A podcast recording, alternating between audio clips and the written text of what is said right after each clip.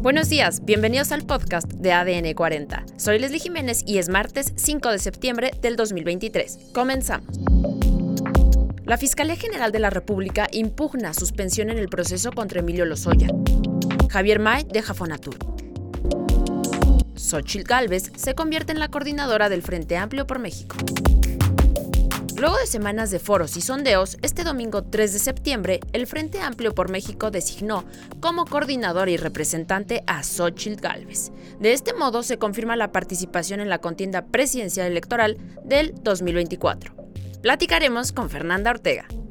¿Cuáles son los simbolismos que acompañaron a Xochitl Gálvez en su designación como representante del Frente?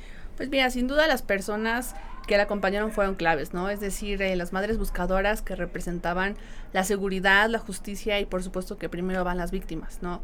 Eh, también podrían ser las mujeres trabajadoras, eh, que pues representan el desarrollo, la movilidad social y la economía social. Y por último, podría decir que son los pueblos originarios, que representan la pluriculturalidad eh, la inclusión y los derechos humanos, ¿no? Que pues algo súper necesario para tener una sociedad pues que funcione y que camine correctamente. ¿Con qué sectores hasta ahora ha congeniado la senadora?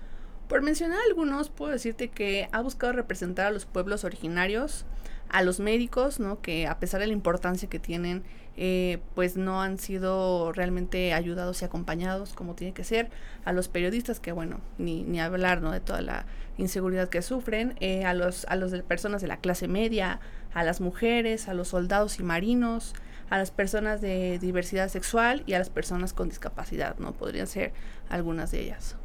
¿Cuáles son los retos de Xochitl Galvez?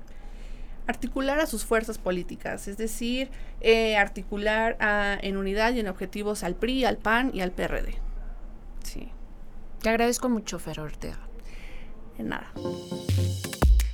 Recuerden mi regla de oro. Ni huevones, ni rateros, ni pendejos.